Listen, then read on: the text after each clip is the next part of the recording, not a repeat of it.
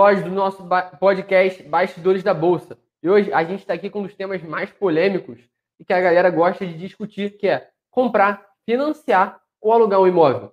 No final das contas, a conclusão vai ser dada para você no final desse podcast. Então fica com a gente para entender todos os pontos de vista e chegar na sua verdade, que é o mais importante de tudo. Então, bora para mais esse episódio para entender quais os fundamentos por trás da compra, do aluguel ou o que quer que seja de um imóvel.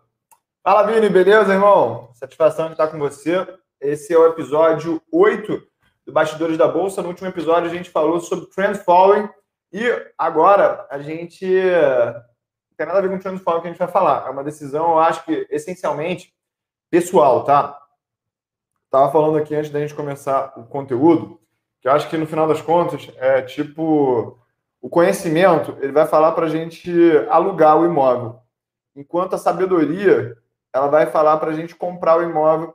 E é por isso que eu falei para o Vini para a gente conversar disso hoje, porque eu acho que na idade dele, tá quantos anos mesmo, Vini? 17. Na tua idade é para alugar, mas eu que já cheio de cabelo branco aqui, filho, casado, eu já sei que a família da minha esposa que está na minha cidade, a gente tem que comprar uma casa. E é por uma questão emocional, por uma questão maior do que o dinheiro. E eu gosto de frisar isso no meu conteúdo, cara. O dinheiro é um meio para a gente viver melhor. E eu vejo que as mulheres, elas têm uma necessidade maior, pelo menos no meu mundo, dessa segurança é, de aninhar, beleza? Mas vamos falar aqui ao longo desse conteúdo prós e contras de alugar, de comprar e de financiar, beleza, Vini? Diz uma coisa, tu mora aluguel, financiamento ou casa própria? Casa própria. Perfeito. Eu também moro de casa própria, é, mas vocês sabem da minha situação, né? Eu ganhei a minha casa, graças a Deus, meu pai trabalhou muito e pôde me dar esse presente. Eu quero saber da galera que também está escutando esse conteúdo. Se estiver escutando pelo Spotify, vai lá no meu Instagram e fala se você gostaria de dar uma casa para o teu filho quando ele terminasse a faculdade. Eu vejo que eu vejo alguns amigos que não tiveram esse privilégio que eu tive, que eles poderiam estar tá voando na sua vida financeira se eles não tivessem que pagar, sei lá, 3, 4 mil de aluguel por mês para morar perto do trabalho. Esse vai ser um dos outros pontos que a gente vai falar. E aí, mete aí, bronca. Agora. Entra uma série de critérios nisso. Né? Não tem como a gente definir e resumir uma coisa só. E como você mesmo falou, nem tudo se resume a dinheiro. Então a gente está falando de um aspecto emocional também. E muitas das vezes, se o cara tem uma família, é importante até para os filhos dele terem aquela noção de casa moleque quer pintar a parede, fazer alguma coisa em casa. Então dá uma liberdade a mais. Ao mesmo tempo que um cara novo, por exemplo, eu, estava até falando com meu pai isso hoje, não fez sentido eu, sei lá, comprar uma, minha casa própria já com 20 e tantos anos. Porque eu não tenho família e eu não tenho por que me prender em um lugar. Então, teoricamente, se eu tenho vontade de viajar para outros lugares, conhecer, morar em outra cidade, não faz tanto sentido assim eu ter uma casa própria logo de cara. Mas, ao mesmo tempo, eu entendo que também tem vários fatores que poderiam fazer ter uma casa própria. Como, por exemplo, ter meu conforto, deixar as coisas do jeito que eu prefiro, porque dá mais mobilidade assim. Pelo menos esse é o meu ponto de vista. E financeiramente, a gente vê um monte de Zé Continha, como a galera chama, que quer resumir tudo aos números. Então, isso é uma coisa muito perigosa, porque quando a gente está se limitando só a um número, outro número, nem sempre a gente chega na melhor conclusão, porque não dá para a gente resumir tudo num cálculo, né? Com certeza. Então, é, vamos aqui levantar alguns pontos positivos de alugar primeiro, tá? O primeiro ponto positivo de alugar é o fato de você ter essa mobilidade. Às vezes, você está trabalhando no Rio de Janeiro, você é transferido pelo trabalho para São Paulo, e esse custo de transação, de comprar e vender um imóvel, é muito alto. Você tem que pagar o corretor, você tem que pagar o ITBI, tem que pagar a certidão, isso é caro. Então, é, nesse caso aí, essa troca de posição ela é muito onerosa uma vez que eu espero que um imóvel ele tenha de retorno anualmente algo perto de 6%, sabia? Eu, eu acredito que um imóvel dê de retorno entre aluguel e valorização ao longo do tempo.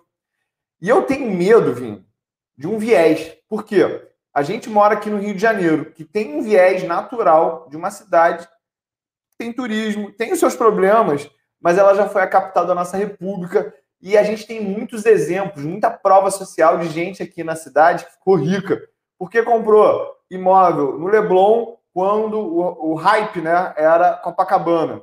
E hoje em dia o hype, eu acredito, está no bairro que eu moro, que é a Barra da Tijuca. É, e a cidade ela vai crescendo para a Zona Oeste. Então, daqui a pouco vai ser o recreio. E aí, muita gente acha que imóvel é o melhor investimento do mundo, exatamente porque viu muita gente dando certo. Mas será que se a gente estivesse numa cidade diferente, será que seria assim? Eu acho que não tem como a gente saber olhando só para o passado. Mas, de qualquer forma, a melhor forma que o cara pode se expor isso é diversificando. Então não adianta o cara falar, ah, a melhor forma é investir em fundo imobiliário, vai lá e só compra fundo imobiliário. Nem sempre é assim. Até porque o fundo imobiliário nem tem tanta liquidez, o cara tem um patrimônio grande. Então, eu acho que entra uma série de fatores aí. E ter só imóvel ou ter só ações pode ser um pouco perdido. Por isso que eu acho que tem que ter sim imóvel, até porque muita gente vê mais lastro no imóvel. E a gente tem uma cultura, vem lá da Europa, os portugueses principalmente, que a minha família é portuguesa, acredito que a sua também. Eu, eu tenho cidadania portuguesa. Ah, então, tô tirando, inclusive. E a questão é, eles têm muita cultura de terra. Os judeus, por exemplo, não têm tanto, porque teve a diáspora, uma série de fatores históricos faz eles preferirem guardar o valor deles em ouro. Já o cara que é português, não, ele fala, ah, vou comprar um terreno, porque na cabeça dele, a melhor forma dele alocar o patrimônio dele é comprando terra. Meu pai sempre fala, quem compra terra não erra. Esse é o, esse é o lema dele. Porque ele sempre viu isso acontecendo no passado e acaba confirmando na mente dele que vai acontecer no futuro. Boa, meu pai sempre deu esse argumento. Nunca mais vão fabricar terra. Então, a terra ela não tem uma oferta além disso e a demanda sempre vai aumentar, porque está todo mundo tendo, tendo filho, aumentando a população. Só que eu acho que esse argumento ele é um pouco furado, porque basicamente mais de 85% das terras do Brasil são da União. Ou seja, se ela colocasse toda essa terra ofertada no mercado, o que, que ia fazer para equilibrar o preço? O preço dos imóveis ia baixar muito, tá? Aqui, vamos só posicionar isso, tá? Eu estou falando só de imóvel urbano, residencial ou comercial. Fazenda, eu acho que já é um outro tipo de jogo, é um outro tipo de bicho. Eu tenho a sorte de conhecer alguns empresários que ganharam muito dinheiro, bilhão mesmo, com imóvel. E a grande sacada que eles sempre falaram é que você precisa tratar o imóvel como uma indústria. Ou seja, você pega um terreno limpo, aí você vai fazer a terraplanagem, vai fazer um projeto naquilo, vai agregar paisagismo, e aí você vai vender isso para alguém. E é assim que esses caras ganharam dinheiro. Mas essa história de comprar um apartamentinho e alugar, eu acho que é um investimento furado, principalmente agora que a gente tem acesso aos fundos imobiliários. Porque o fundo imobiliário ele traz muito menos dor de cabeça, traz muito menos problema, traz muito menos risco, menor custo de transação. Beleza? Sem falar que, por exemplo, um apartamento ele tem a depreciação, uma série de números que vão ali corroendo o patrimônio do cara. Então, como mesmo falou, o cara vai comprar um apartamento, tem uma série de, de custos com transação, imposto, cartório, enfim, toda dor de cabeça. Então, isso entra também no custo disso. E o fundo imobiliário, nesse caso, serviria como melhor investimento, né? Beleza. Então, vamos voltar aqui para aluguel. Aluguel, eu tenho a mobilidade, eu também tenho riscos que a gente às vezes não vê. E é por isso que eu comecei a falar do viés, do porquê que imóvel é tido como bom, tá? Mas vamos pensar aqui. Imagina que você comprou um imóvel, tipo aqui no Rio de Janeiro, rolou. É, perto ali da. Eu não vou falar para não me comprometer com nenhum lugar, mas vamos dizer que você comprou um imóvel e aí cresceu uma favela do lado. Aquele imóvel, ele vai se desvalorizar, cara. A gente teve até um acidente é, que foi culpa, culparam né, a Braskem, lá em Alagoas, que um bairro ele cedeu um pouco. Como é que essa zona tá em termos de valorização de imóvel? E se a capacidade construtiva foi ruim? A gente teve aqui no caso, muito perto da gente, acho que foi no foi no Carnaval. O prédio do Sérgio Nike caiu um pedaço. Era a construtora era em call. Tipo, em volta, aquilo desvalorizou muito tempo, entendeu? Então eu vejo que esse risco muito pouca gente acaba levando em consideração. E aí a gente vai chegar num outro problema, que é a depreciação do imóvel ao longo do tempo. Eu tenho uns imóveis que dá umas chuvas aqui no Rio de Janeiro, no verão pesado mesmo, que entra água, aí tem que fazer reparação. Esses dias eu tive um imóvel que invadiram para roubar toda a fiação, porque aqui a bandidagem é braba. Ou seja, você sofre esse tipo de problema. Aí, se você não quer sofrer esse tipo de problema com o teu imóvel, você tem que pagar uma segurança que aumenta o custo de ocupação. É, então, o, o, aluguel ele é menos arriscado. E aí, o que, que você faz? E é uma comparação que eu quero deixar claro aqui que as pessoas precisam aprender a fazer. Uma coisa é eu ter o dinheiro do imóvel investido e morar de aluguel, e outra coisa é eu não ter o dinheiro para comprar um imóvel e morar de aluguel. São duas situações muito diferentes e as pessoas esquecem de avaliar isso. Que que tu, como é que tu investiria o teu dinheiro caso você tivesse aí um milhão para comprar um imóvel e morasse de aluguel pagando, hoje em dia, um imóvel de. Eu tenho um imóvel aqui de um milhão que eu recebo líquido na minha mão 3 mil por mês. Cara, se eu tivesse que gastar 3 mil todo mês com aluguel, eu investiria aí o resto do patrimônio que eu tivesse disponível para investir. Fundos imobiliários, ações. Por exemplo, se eu estou pensando em comprar um imóvel, eu ia deixar em ETFs, assim, porque eu acredito que é uma coisa que vai tende a lateralizar para cima. Se tiver alguma queda, eu estou diversificado. E assim, quando eu quiser enxergar a oportunidade, eu compro um imóvel. Então, acredito que essa seria a melhor forma de deixar o dinheiro ali rentabilizando, ao mesmo tempo que eu penso em comprar um imóvel um dia. Pelo menos era assim que eu pensaria em fazer. Você faria como?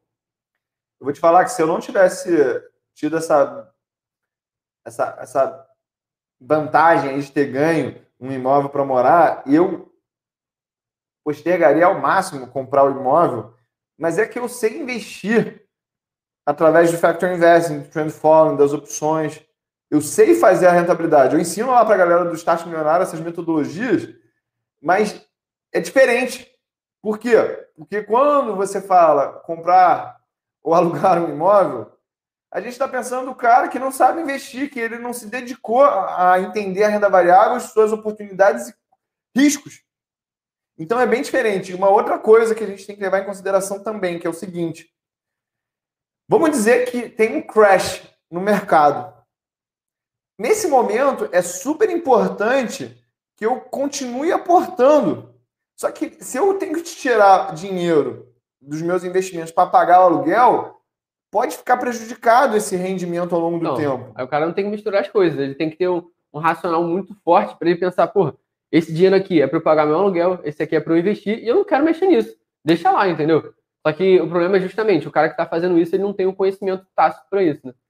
Diante da incerteza, Vini, eu acredito que a gente tem que tomar duas precauções. Primeiro, trabalhar com uma margem de segurança.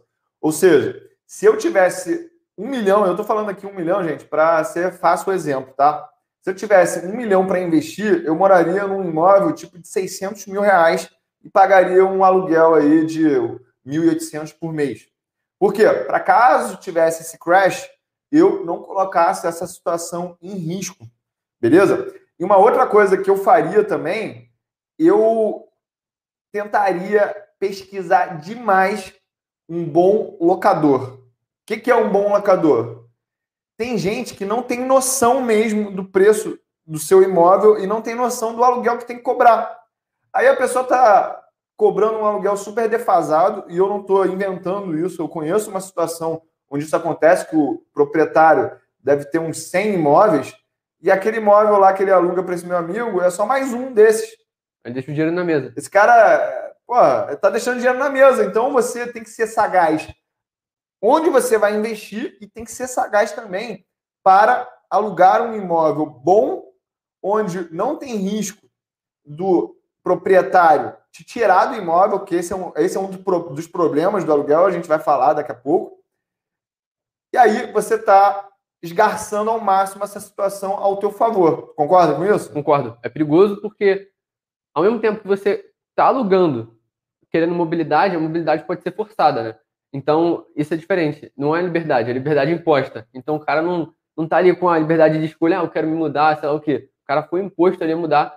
E tem uma série de fatores também, como, por exemplo, financiamento, que é um meio termo ali. Porque quando o cara financia, o apartamento, o imóvel, não é dele, é do banco. Então, ele também pode ser despejado caso ele não pague. O que também é perigoso. O cara acha, ah, vou financiar sei lá, tantos anos e a casa é minha. Mas isso tem um certo custo mas ao mesmo tempo também pode ganhar dinheiro com o financiamento, que a casa pode se valorizar mais ainda.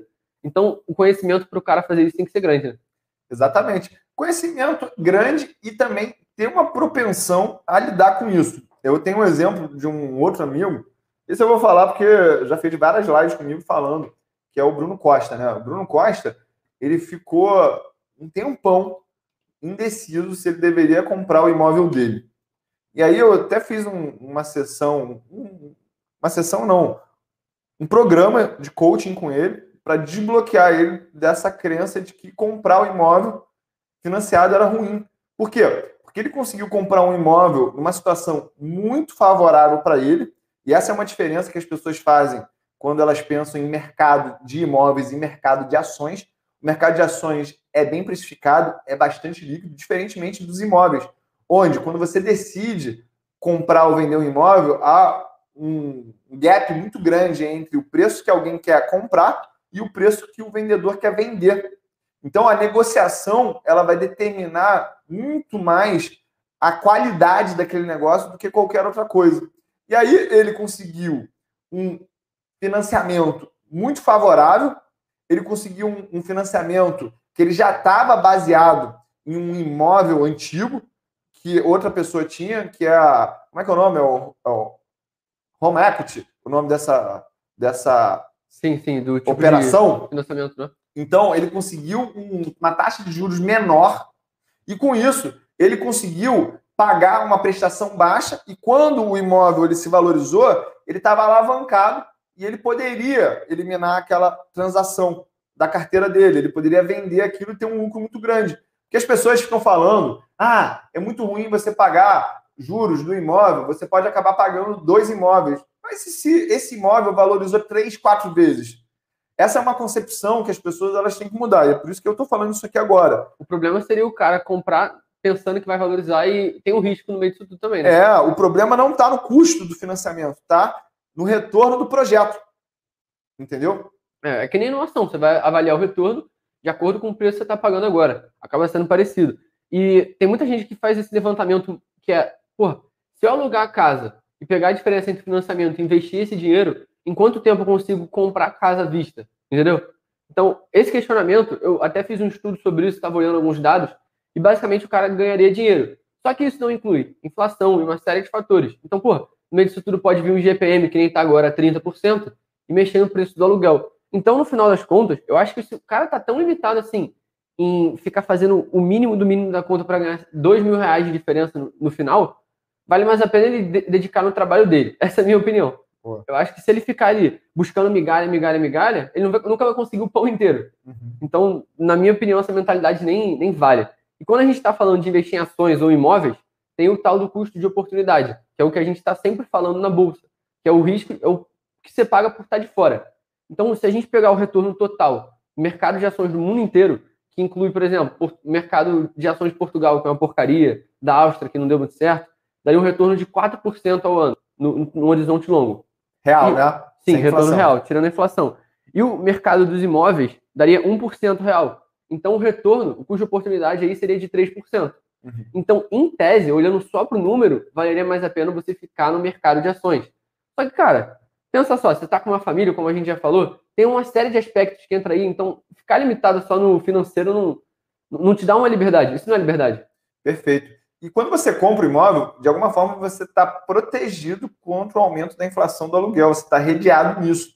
E quando a gente fala dessas decisões, pessoal, a gente tem que lembrar de um detalhe importantíssimo. Existe o conceito da performance financeira e existe o conceito da solidez financeira. Isso é como se fosse um cobertor curto. Você não pode ter o máximo dos dois ao mesmo tempo. Você tem que fazer escolhas, tá? Então, quando você decide comprar um imóvel, você está tendo uma visão mais conservadora nesse sentido. E outro custo que a gente tem que falar também de você ter o imóvel, Vini, é o custo da depreciação. Só que essa depreciação ela é dividida em dois grandes grupos, né? Por quê? Porque existe uma depreciação da edificação. E existe. Será que existe uma depreciação da terra? E a conclusão que a gente trouxe aqui, através de alguns estudos mundiais, né, feito pelo Credit Suisse, é que a depreciação da edificação é de 1,5% ao ano. Enquanto o terreno, ele não é uma depreciação. O conceito de um terreno dentro das finanças é que o terreno é uma opção. Porque você pode mudar o potencial construtivo o gabarito daquela área, e aí você pode fazer um empreendimento ali. Então, você só tem que contar a depreciação em cima da edificação. E você tem que entender do preço do teu imóvel o quanto que é edificação e o quanto que é imóvel, localização. Eu acredito que essa proporção ela tá assim, um terço é imóvel, o terreno, e os dois terços restantes são edificações. Ou seja, ao longo do tempo, vamos dizer aí 50, 60 anos, se a gente conta, vamos botar 2% para ser mais conservador ainda, ao longo de 50 anos você vai ter que repor aquela edificação. Por quê? Porque o ferro vai estar tá depreciado, aquelas paredes vão estar tá depreciadas, e se você escolher não fazer esse desembolso, você vai ter que pagar essa conta de qualquer maneira, porque o teu imóvel ele vai valer menos lá na frente quando você vender. Então, o que você está falando aqui é, o imóvel tem um custo que não está incluído nisso. A gente vê muita gente falando exatamente essa, essa questão, que o cara compra o imóvel pensando que o preço é só o que ele pagou. Mas no meio disso tudo pode acontecer uma série de imprevistos. O próprio vazamento que você falou, ocorreu uma enchente, alguma coisa assim. Ele tem que ter ali uma redundância para saber lidar com isso. Então entram os custos aí extra. E, de novo, eu não acho que ficar pensando nessas migalhas vai trazer um retorno maior para o cara. Eu peguei um estudo da UBS, que é um, um banco da, nacional da Suíça, e basicamente eles falaram que os casais homossexuais tendem a ter uma situação financeira pior, porque eles meio que são obrigados a sair de casa de certa forma por não se sentirem acolhidos. Então, por ter que financiar a casa cedo, eles acabam tendo que perder mais dinheiro e no meio dessas transações, a parte financeira deles fica de mãos atadas, entende?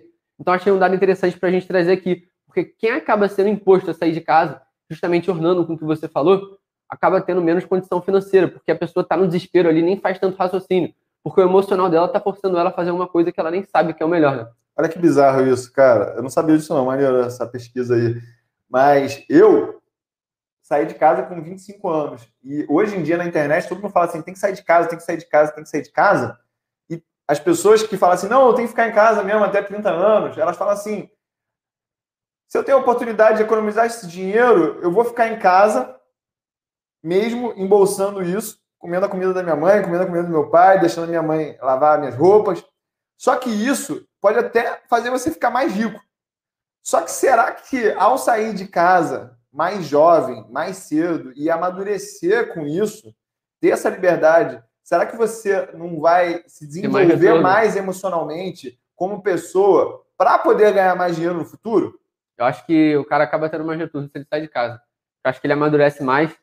E, assim, meu ponto de vista é de quem não saiu de casa. Então, é. então não é tão considerável assim, mas de certa forma eu acho que o cara desenvolve ali uma casca, que é, é aquela teoria das cenouras. O cara tá, tá com uma cenoura na frente e uma atrás, ele vai ter que dar um jeito de ganhar o dinheiro dele para conseguir se sustentar. Então isso coloca ali uma pressão, mas ao mesmo tempo, esse estudo mostra que não é tão fácil assim quanto parece ser. Uhum. Então tem aí a parte de querer se aventurar e sair porque acha que vai dar certo, e também a parte de, pô, financeiramente em casa te, te amadurece, te amadurece menos de certa forma, mas você está ali o seu pão garantido, né?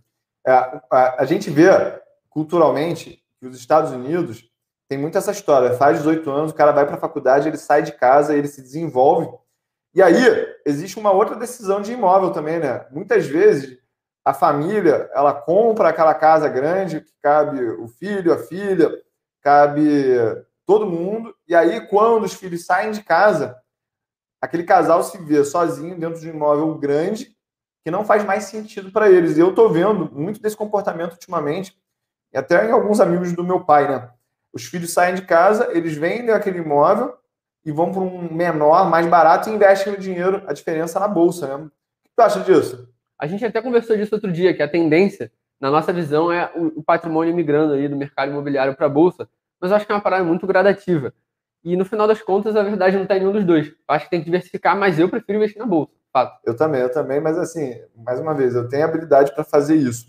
É, uma outra coisa que eu vejo também, que é muito diferente do Brasil e dos Estados Unidos, eu não sei se as pessoas que estão aqui escutando a gente sabem disso, é o seguinte: lá nos Estados Unidos, você paga um IPTU muito caro, porque o teu filho ele só pode estudar na escola perto de onde você mora. Então, vamos simplificar aqui a explicação e eu vou ter que é, cometer aqui alguns equívocos só para explicar fácil isso. Vamos dizer que você mora no bairro da Barra da Tijuca, se você é de São Paulo, que você mora no Morumbu, Morumbi. O teu filho, ele só pode estudar no bairro que você mora. Então, isso faz com que as melhores escolas estejam perto dos melhores imóveis. Só que aqui no Brasil, o IPTU, relativamente ao preço dos imóveis, ainda é muito mais baixo do que lá nos Estados Unidos. Sabia dessa história aí? Não. E o que, que tu gostaria de fazer? Morar lá fora ou aqui, onde é mais barato, ou lá fora, onde tem as melhores escolas? Mas ali o custo da escola já está incluído na casa. Então, no final das contas, tu está pagando ela também, né? Ah, então tu não pode ter um filho, né? Tem que ter vários filhos, se fosse o caso. Fica mais rentável, em Sim. tese. E falando dos Estados Unidos, tem um dado, um levantamento, que mostra que dois terços dos jovens de 25 a 40 anos se arrependem de comprar um imóvel cedo por causa dos custos do financiamento. De novo, mostrando que o cara, às vezes, na pressão ali de querer sair de casa rápido, meio aventureiro, acaba fazendo besteira. Mas, de novo, a gente não sabe também, de repente, o cara tem que sair de casa mesmo, e é assim que a vida impôs para ele, né? Olha, mas pegando esse gancho aí do que você falou, a gente, a gente não, vamos botar assim. Tem pessoas que acreditam que o que deu certo para os pais delas é o que vai dar certo para eles, né? E pensa só, vamos falar aqui na população americana, os baby boomers. Baby boomers são aquelas pessoas que nasceram em 1948, quando o pessoal voltou da Segunda Guerra Mundial, e é a geração mais rica da história dos Estados Unidos. Eles que detêm dinheiro mesmo lá. E aí, quando a gente começa a olhar para esse comportamento, a gente vê que isso aconteceu relativamente em paralelo com a urbanização. A gente era, a gente vivia num mundo agrário, as pessoas se urbanizaram e com isso muita gente ganhou dinheiro. Será que isso vai se repetir para os próximos 20, 30 anos também, onde a maioria da população já está urbanizada? Entendeu esse movimento aí, como ele afetou o preço dos imóveis? Fato é que a gente tem noção do passado sabe que o futuro não vai se repetir, mas ao mesmo tempo que a urbanização valorizou os imóveis, em tese um, um, um populacional também valorizaria, porque teria mais gente para a mesma quantidade de imóveis. Uhum. Mas, de novo, essa urbanização e, por exemplo, o crescimento do mercado imobiliário de grandes cidades do mundo, como Nova York, Hong Kong, deixou muita gente rica. Então, esse crescimento é importante para a gente ter essa noção. E, por último, para a gente ter essa ideia e acho que já pode ser até o gatilho para o próximo episódio. Qual resposta você daria se alguém chegasse para você e falasse: você investiria em fundos imobiliários ou imóveis? Mais uma vez, Tio investiria em fundos imobiliários porque ele pagou o preço do conhecimento, né? Então, isso é mais um exemplo de por que as pessoas que elas se recusam a investir na habilidade de investir acabam tendo uma posterioridade, uma vida financeira pior.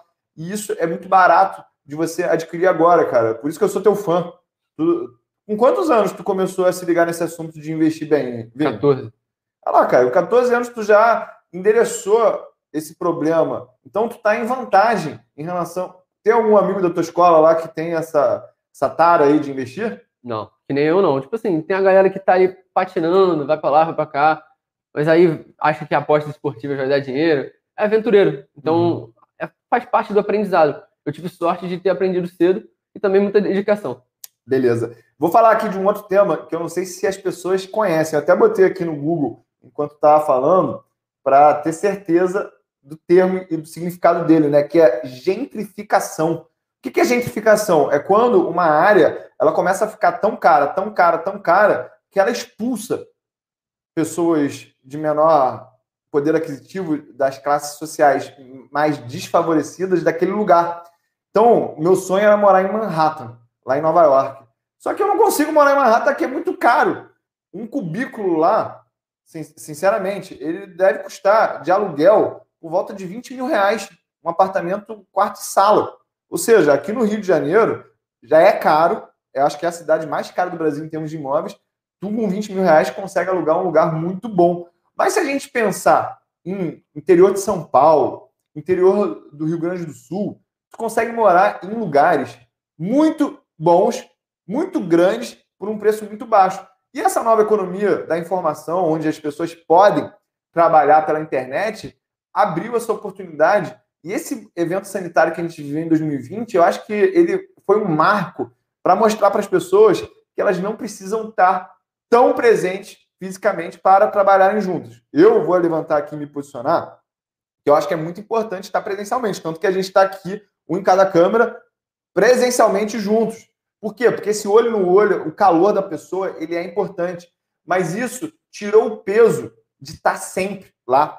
Tanto que quando a minha mulher é apaixonada por uma região serrana aqui do Rio de Janeiro chamada Itaipava, tipo um campo do Jordão é, do Rio de Janeiro. E aí a gente começou a alugar casa algumas vezes para a gente curtir, né?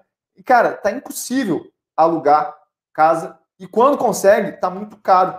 E eu sempre tive que casa de veraneio era só despesa. Só que a gente vê também algumas fagulhas de lugares que dão certo. Por exemplo, fazendo Boa Vista lá em São Paulo. Parece que o negócio está num hype gigante. Assim como. É, Gabriel, como é que é o lugar lá da Bahia que tu falou? Maraú. Maraú também bombou. Do mesmo jeito que Garopaba um dia bombou. Ou seja, tem alguns lugares que eles ficam cool. E aí a valorização desses lugares em termos de oportunidade imobiliária também é muito grande. Essa pergunta nem estava para ser respondida aqui no nosso conteúdo, né? Mas a minha mulher, essa é a grande questão dela. Amor, compra uma casa de, da Serra para gente, compra uma casa da Serra para gente.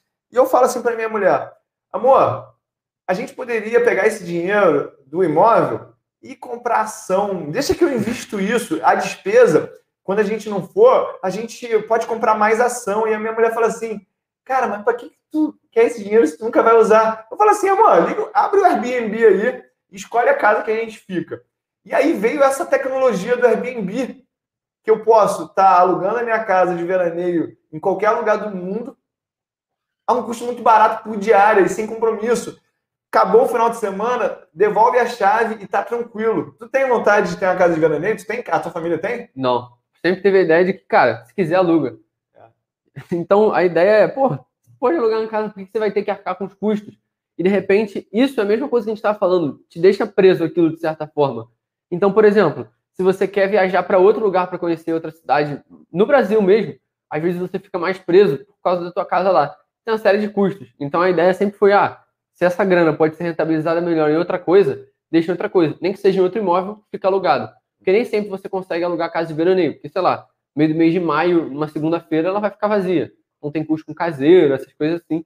E geralmente não vale a pena financeiramente, né? Sim, sim. É, vamos aqui só trazer um assunto Tá, tá maneiro esse episódio que tá bem livre aqui as ideias. É, se tu for cidadão europeu, você tem uma taxa de juros menor do que se você for um estrangeiro. E hoje em dia está rolando uma oportunidade que eu vejo algumas pessoas que têm dinheiro estão dando mole, que é o tal do Golden Visa, sabia? Por exemplo, se tu comprar um imóvel lá em Portugal, que é onde eu sei que existe esse negócio, eu tenho um pouco de noção, se tu comprar um imóvel de até 500 mil euros, acima de 500 mil euros, desculpa, tu ganha a cidadania e o direito de morar lá. E aí, a partir disso, tem muito chinês comprando imóvel na Europa. Até vim no avião agora com o meu aluno, e eu já vou dar aqui a moral de hoje para um aluno, né? O Gabriel, que mora lá na Alemanha, Gabriel Schwager, ele me contou cada coisa interessante sobre a situação imobiliária da Alemanha, que é onde ele mora, é os custos de 1% ao ano, cara, de empréstimo. Mas voltando, ele estava falando que, assim, cara, os chineses às vezes compram um prédio inteiro aqui na Alemanha, e eu sei que isso acontece em Portugal também, porque existe uma insegurança jurídica e financeira dos bilionários chineses que eles querem tirar o dinheiro de lá de qualquer forma para caso o governo tenha alguma atitude radical, eles estarem resguardados, né? Então, essa história dos vistos Golden Visa em Portugal impulsionou muito o mercado imobiliário lá, e também esse fenômeno de China, que China, assim, os caras estão comprando recurso natural, imóvel, no mundo inteiro. Até fora dele, né? Exatamente. Aí eu vou chegar num outro assunto, né? A gente está vivendo já numa realidade, Vini, nos últimos 13 anos, de juros ultra baixos artificialmente. E isso fez com que, alguns lugares no mundo, o preço dos imóveis simplesmente decolou. Canadá, ali em Vancouver, tem um movimento especulativo nos imóveis muito forte. Em Ottawa também, no Canadá, os imóveis subiram tipo 42% em 2020. É... A gente viu isso em Portugal também, eu vi isso pessoalmente. O que, tu acha que vai acontecer com o preço dos imóveis quando esses juros voltarem ao normal, essa, não vou chamar de bolha porque é perigoso falar assim, essa situação voltar ao normal, o que, que tu acha que pode acontecer com o preço dos imóveis? Eu acho que o custo de oportunidade muda. Porque você conseguir um financiamento com 1% de juros, como você falou da Alemanha, é diferente de um financiamento com 9% de juros, que é o que no Brasil costuma ser. Então, é uma diferença grande aí. Então, o cara que ele estava vendo um imóvel, sei lá, de um milhão de euros que for, com 1% ao ano, é diferente de um, milhão de euros com 9% ao ano. Até porque são juros compostos que a gente está falando aqui. Então, eu acho que, não da mesma forma que 2008, mas de certa forma vai desacelerar. Não estou prevendo nada aqui, mas eu acho que isso não é saudável. Juros negativos e coisas do tipo tendem a ser coisas que não fazem sentido, porque a teoria do, do, comportamento humano já diz no dia seguinte uma coisa não pode valer menos do que hoje. Uhum. E o juro negativo está pressupondo isso. Então, eu acho que, de alguma forma, isso vai ser, ser desacelerado, não necessariamente por meio de uma explosão numa bolha, alguma coisa do tipo. Mas eu acredito sim que o mercado imobiliário ao redor do mundo tem um tipo de inflação aí que a gente não consegue precificar e nem entender muito bem. É, o Gabriel me deu dados que desde 2016 os imóveis lá na região que ele analisa subiram em média 15% ao ano. Em euro, né? Porra, muito boa a rentabilidade. E eu perguntei a primeira coisa: os aluguéis subiram na mesma velocidade? Ele falou: não, muito mais barato. Ou seja, o yield, que é o que você recebe de aluguel em relação ao valor do imóvel, vem diminuindo ao longo do tempo. Ou seja, tem ficado cada vez menos atrativo, porque quando o preço de um ativo sobe hoje, o retorno futuro acaba diminuindo. Então, por que o preço do ativo continua subindo? É racional, não? Porque é muita liquidez reflexo desses juros baixos.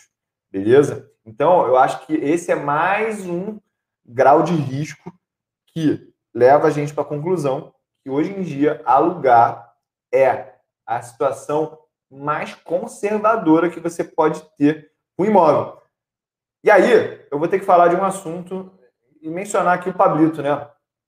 Gente, o Pablito, que trabalha aqui comigo, meu melhor amigo, ele vem trabalhando junto com a Charlene Teixeira, que ela fala de leilão de imóveis e aí eu acho que essa é uma oportunidade para as pessoas que querem acelerar o processo de compra do seu primeiro imóvel de conseguir fazer isso. Porque, segundo o que os próprios alunos, a Charlene tem um módulo dentro do Start Milionário de leilão de imóveis, tá? É, segundo ela, você consegue comprar barganhas pela metade do preço. Vai dar um trabalho? Vai. Mas será que não vale a pena, às vezes, você aprender sobre esse assunto e se desenvolver para pagar menos? Porque, assim, Vamos dizer que você vai comprar um imóvel de 500 mil reais. Se você consegue comprar ele por 250 mil, pô, não vale a pena tu investir o teu tempo para economizar esse dinheiro. é falando... a margem de segurança ali, né? É. imóvel vale mais.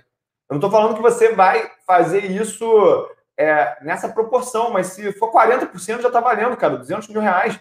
Ou seja, mais uma vez a gente mostra que o conhecimento ele é muito valioso, cara. Porque quando você sabe investir, sabe comprar imóvel através de leilão judicial ou extrajudicial, e eu não vou me aprofundar aqui porque essa não é minha especialidade, você está numa vantagem muito grande de conseguir comprar as coisas por um preço mais barato, o que automaticamente vai aumentar o teu retorno. Ou seja, tá na dúvida entre imóvel, comprar o imóvel ou alugar? Investe em conhecimento. Investe em conhecimento e vai alugando até lá, beleza? Perfeito. Tem mais alguma coisa para falar, Cris? Então, por hoje, a gente encerra esse podcast com aquela ideia de que não tem nenhuma verdade absoluta, mas você tem que refletir o mais sábio para você e tomar a decisão baseada não só no seu dinheiro, como também na tua emoção e o quão de conforto, o quão de desconforto o imóvel pode te proporcionar, né? Perfeito. Então aqui, hoje, o meu abraço o meu aluno especial aqui, Gabriel, eu vou falar, eu vou falar o Gabriel da Alemanha, cara, porque eu tô com medo de falar errado sobre o nome dele, que é alemão. É, então, Gabriel do Start, é, parabéns, cara, gostei muito de conversar contigo hoje no avião. Tamo junto, é só o começo. E do teu treinamento, quem é que tu vai mandar o aluno? Vou mandar um abraço aí pro Gianluca Florencio. Acho que pô, Gianluca é meu aluno também, pô. Moleque bom demais. Tá então, com canal no YouTube, né? Então, moleque é brabo, ele tá trabalhando numa gestora agora. Tô trocando ideia com ele esses dias. Pô, top. Galera, é só o começo. A minha posição é alugue até o momento que você tenha que comprar, porque você já tem tanto dinheiro que assim não vai fazer mais diferença para você. Beleza? Mas a base de tudo isso vai ser o conhecimento. Tamo junto e é só começo. Valeu, galera. Tamo junto.